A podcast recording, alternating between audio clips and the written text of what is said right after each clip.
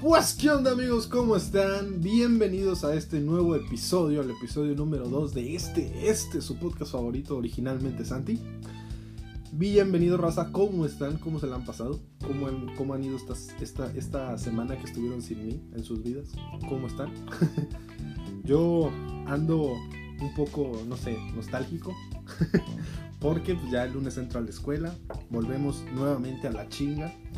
Entonces, yo sé que muchos de ustedes ya entraron. Qué lástima por ustedes. Pero yo entro hasta el lunes. Así que pues vamos a darle. Ah, y una disculpa, porque pues ya saben que esta cosa se sube el viernes a las 9 de la noche. Pero por ciertas cuestiones que tuve ahí, eh, cuestiones personales, no, no, no pude grabar el video. Digo, no pude grabar este podcast antes. Una disculpa, les prometo que no vuelve a pasar. Esperemos. Pero, pues a lo que nos truje Chencha. Pues hoy, como ya pudieron apreciar en el título, vamos a hablar de Salvador Cienfuegos. Sí, ese secretario, bueno, ex secretario de la defensa, acusado de los cargos de conspiración por tráfico de marihuana, heroína, cocaína, metanfetaminas, de permitir operaciones de Francisco Patrón Sánchez, el H2, lavado de dinero entre diciembre del 2015 y febrero del 2017, o como le dicen los compas, el jubilado que se quedó con ganas de conocer Disneylandia. Imagínate que tú eres un militar en retiro, corrupto, y le dices a tus hijos, ¡firmes! No, ya sé, fue un chiste muy malo, discúlpenme. La neta, discúlpenme. Y les dices, saluden a su padre. Ya no, pues te saludan. y te dicen, no, a que ni sabes qué. No, hombre, no saben, a que ni sabes qué, güey. Nos vamos a ir a Disneylandia, cabrón. Y todos los iban así de, no manches, papá, qué padre, bien felices, bien contentos, así de que sí, a huevo, voy a ir a conocer a, Put, a, Pluto y la madre, ¿no? Subes al avión, pasan unas horas y te dicen, estimados pasajeros, estamos arribando a la ciudad de Los Ángeles, California, prepárense para el aterrizaje. Y ¡zas! Te cae la DEA. ¿Cuáles fueron las primeras reacciones de esto? Marcelo, Marcelo Ebrard, secretario de Relaciones Exteriores, avisando en Twitter que había agarrado al exsecretario de la Defensa y que se, le iba a proporcionar toda la asistencia consular. Por otro lado, el abuelito que más mesada da a los ninis, al principio sí, muy gallito, poniendo al nivel de García Luna Salvador Cienfuegos, él mismo dijo, imagínense qué vergüenza detienen a García Luna del sexenio de Calderón y ahora al general Cienfuegos de Peña. Ahora, no se preocupen, cuando sí te hablo no voy a hacer esa voz siempre porque pues si no, no manchen, imagínense cuánto duraría este podcast si yo me pongo a hablar como hablo. Y claro, como su pecho no es bodega, remató. Imagínense el mensaje que se da hacia afuera. Y yo le diría, no mames, imagínate el mensaje que tú diste hacia afuera diciendo que la DEA fabrica casos y exonerando a Salvador Cienfuegos. Era muy obvio que el presidente más imprudente que hemos tenido tuviera la reacción cuando detienen a Cienfuegos de fortalecer su discurso electoral. Se le borró de la memoria que esa persona detenida pertenecía a una institución que le está construyendo un aeropuerto, las vías de un tren y las sucursales de un banco las que hacen de policías y de muro de contención para los migrantes. El ejército hace de todo en este sexenio para acabar pronto, hombre. Al ver que la había cagado, tuvo que aventar unos pinches malabares mejores que los del güey arriba de un triciclo en el semáforo para ponerse a defenderlos. El presidente dijo, aunque el general resultara responsable, no hay que culpar a todas las Fuerzas Armadas. Y tenemos que cuidar a una institución tan importante como lo es la Sedena. Si algo nos enseñó el que pone a Don Gato y su familia en la mañanera, es que solo hace falta la acusación. Es más, ni siquiera la pinche acusación. Un pinche rumor de una persona para que una institución sea tachada de corrupta. Si ya fijaste ese precedente, ahora aguántate, papá. Lo ha dicho en spots, en la mañanera con la mafia del poder, los Soya, los medios de comunicación y un chingo de ejemplos más. Ah, pero no sean las Fuerzas Armadas porque ahí sí no mames, ¿cómo se va a manchar toda una institución por un solo güey? Los únicos que en el gobierno del austericidio no han perdido plazas, no han quitado prestaciones, han aumentado inclusive su presupuesto y su poder es el ejército mexicano. Y ni pedo, fue él el que decidió cargarles toda la mano al ejército. No puedes morder la mano de la institución que te está haciendo toda la chamba. Y es por eso que los machuchones del ejército lo tienen bien agarrado de los huevos. Después de que el presidente sintiera el aire de la Rosa de Guadalupe con un susurro que, con un susurro que le decía, la estás cagando, dio la orden a Marcelo Ebrard para que hablara con las autoridades gringas para que Cienfuegos fuera extraditado a México y se le juzgara con las leyes mexicanas. En ese momento todos, todos dijimos, esto, esto, esta investigación ya valió mal. Marcelo obviamente hizo una reverencia y siguió las órdenes de su nuevo amo y se aventó esta declaración en una conferencia. Al exsecretario de la Defensa se le imputan delitos cometidos en México. ¿Por qué debería ser juzgado en territorio extranjero? Si se preguntan por qué no hice aquí la voz de Marcelo Ebrard, es porque no me sale. Lo siento, una disculpa, no me sale. qué casualidad que hay un chingo de presuntos criminales más con delitos cometidos en México que se juzgaron en Estados Unidos. Ahora resulta que sí les importan sus paisanos y la justicia. Pasan tres mesecitos, y sale la fiscalía a decir las razones de la exoneración en un tweet. En un pinche tweet, cabrón. O sea, como si fueran una figura pública, un influencer eh, eh, cabrón más. O sea, como si no fueran una institución de seguridad muy importante en México. No, un tweet. Les explico. Existen tres poderes, niños.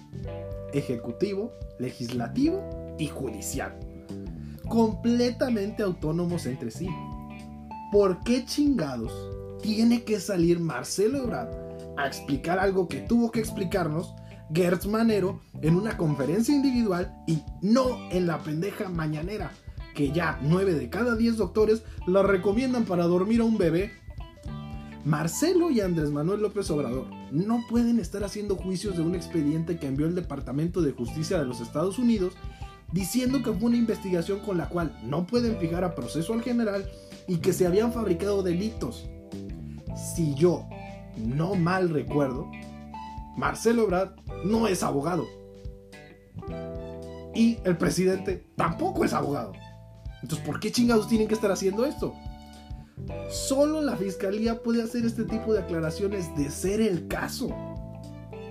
Una vez más, nos dejan en claro de que Gers Manero no es más que otro títere del mayor fan de Benito Juárez. No pudo con Videgaray, no puede con Lozoya. Lo único que ha hecho Gers Manero es conseguir y clavarse dinero del Infonavit para que el otro se lo gaste en su pendejo tren Maya o en la refinería que se inunda. Después de esto, al presidente se le ocurre la brillante idea de salir a la mañanera y decir, como es un asunto muy trascendente y delicado, no podemos dejar entredicho al gobierno de la República ni a sus instituciones. Tomamos la decisión de dar a conocer todo el expediente completo de la investigación que Estados Unidos nos mandó. Ahora, díganme ustedes, ¿qué nos garantiza que el expediente que publicaron sea el que mandó la DEA o de que esté completo? Y si me dicen que es la autoridad moral del presidente, ah, no mamen. Y aparte, en la misma investigación dice que no se puede hacer una distribución pública de esa investigación. Ah, pero no vaya a ser la investigación de la fiscalía que prueba entre comillas que la investigación de la DEA es falsa porque esa no la pueden compartir, ¿verdad? Pero como la fiscalía se adapta a estos vientos de cambio, Ay, no, no, no, no, qué pendejo. No, no, no, esa frase es de otro del cual tampoco me quiero acordar en estos momentos. Se adopta a esta nueva era de honestidad y transparencia. Sí, sí, me gusta más eso. Así que dieron a conocer su investigación, la, la, investigación de la Fiscalía de aquí de México. Investigación entre comillas, porque eran un chingo de papeles todos subrayados en negro. Y si no lo hubieran compartido hubiera estado bien, porque hay información que la Fiscalía no puede compartir porque comprometería testigos y casos que están en curso. El pedo aquí es que una investigación se comparte como si fuera una imagen de buenos días con un piolín que te mandó tu tía y la otra como si fuera una conversación cachonda por Snapchat. Y lo que está más cabrón aún es que el presidente no baja de fraudulentos, mentirosos y poco profesionales, por no decir palabras más fuertes, a las agencias de seguridad de Estados Unidos. Aguas. Esto, esto podría generar un ambiente hostil para la relación México-Estados Unidos. Aguas. Ves cómo está el pinche incendio y le echas más leña. No chingues.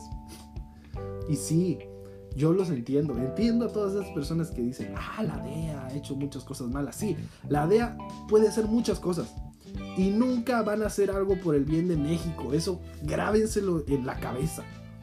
La DEA y las instituciones de seguridad de Estados Unidos han sido espectadores o cómplices de las desgracias más terribles en México y no han hecho absolutamente nada. Y está bien, no es su obligación. Su investigación sí puede ser una pirámide de papeles que no dicen absolutamente nada.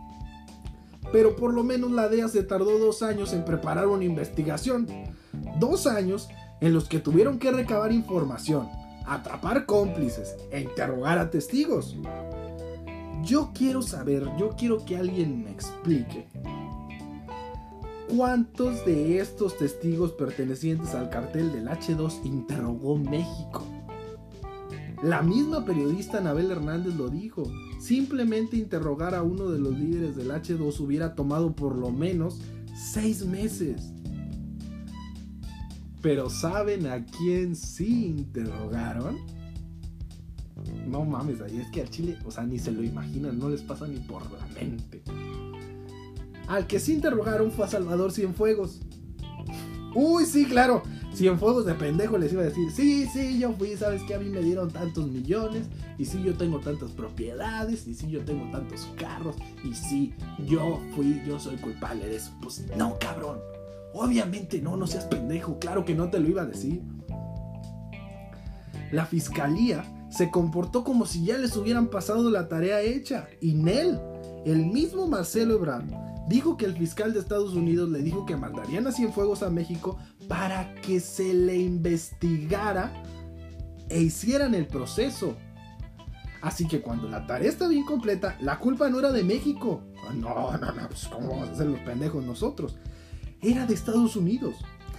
Es muy estúpido pensar que la DEA te mandaría toda la investigación. No puede, porque puede haber declaraciones de ciertas personas que están encarceladas en Estados Unidos, que obviamente comprometería su vida al mandarte todo eso.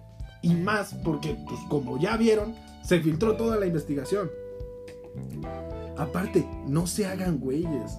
El fiscal Gers Manero y el fiscal Barr de Estados Unidos firmaron una declaración en la cual aceptaban que la fiscalía había comenzado su investigación contra Cienfuegos. Y no solo eso, sino que aceptaban los dos en conjunto que Estados Unidos no quitaba los cargos porque pensaran que Cienfuegos era inocente o porque la investigación de Estados Unidos estuviera mal, sino simple y llanamente por diplomacia entre estas dos naciones. Y para que se investigara y se castigara en México. A Chile, o sea, se los juro, o sea, nunca espero nada de Gers Manero y aún así me decepciona. O sea, aún así lo logra el cabrón. El fiscal señaló que la mayor prueba para la exoneración fue de que, a pesar que Estados Unidos hizo una investigación de 8 años en el juicio, se desistieron y retiraron los cargos. Por favor, no. Por favor, cuando escuchen esto, cuando vean un video, no se lo crean. Es una maldita y vil mentira. Y es por eso, es por eso que más de 30 organizaciones que lo traen de la cola pidieron al presidente que se retirara inmediatamente al fiscal Gers Manero de su cargo y que el Senado lo llamara a rendir cuentas. Hay que entender algo. Este país nunca va a poder ser el país que queremos que sea mientras siga secuestrado por el ejército. Y no, a ver, no, no se equivoquen, porque ya veo a algún cabrón diciéndome o comentando por ahí que, oye, ¿cómo puedes decir eso de nuestras Fuerzas Armadas? Nuestras Fuerzas Armadas que son tan brillantes e impresionantes. A ver, no se equivoquen. Cuando yo digo el ejército, me refiero a los que se andan agarrando a balazos en las calles de todo el país, combatiendo a los criminales. ¿Ok? Yo me refiero a, a, yo me refiero a otros, a otros que están en el verdadero poder, que están arriba, que están en los altos mandos. Yo no me refiero a las, al personal del ejército que anda repartiendo despensas en, en Oaxaca y en Chiapas cada vez que hay un desastre natural. Y esto no va a poder cambiar hasta que sometamos al poder militar, al poder civil. Nos guste o no, Cienfuegos ahorita es inocente hasta que se demuestre lo contrario en un juicio.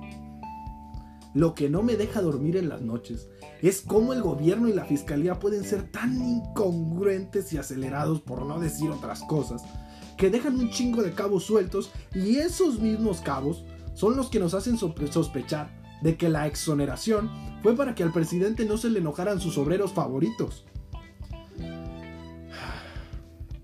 Les juro que comparado con esto que voy a decir, las acusaciones que se le hacen ahorita a Cienfuegos son pequeñas.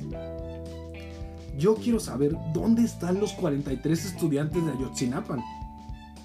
Quiero saber qué pasó con los 22 civiles que fueron asesinados en San Pedro Limón, municipio de Tlatlaya, a manos de los militares.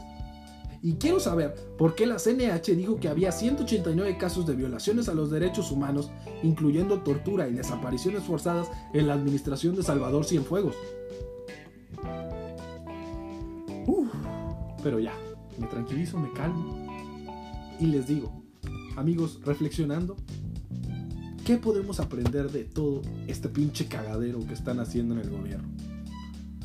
En primera, que la justicia para los poderosos en México no existe.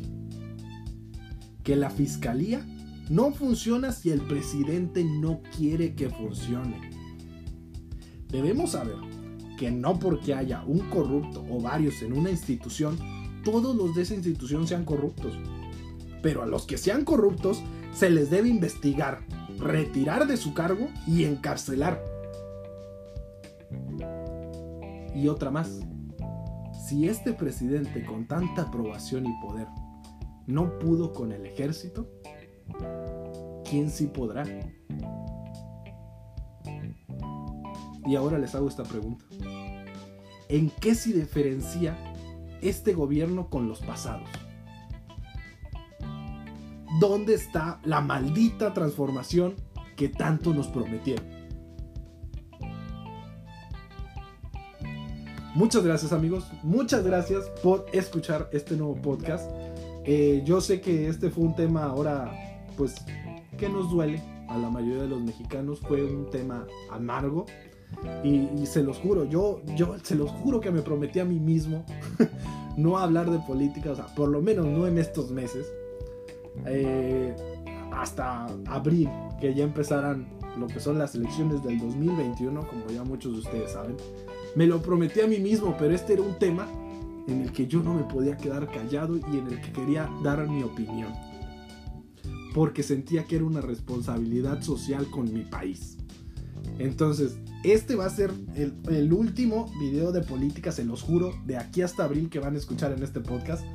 En los próximos episodios vamos a hablar de temas más bonitos, más alegres, más eh, constructivos. que, no, que no nos hagan encabronarnos tanto o entristecernos tanto a la vez. Y muchas gracias a todos los que se quedaron hasta el final. Y pues aquí finaliza el segundo episodio de este, este su podcast favorito, originalmente Santi. Cuídense raza, Bye.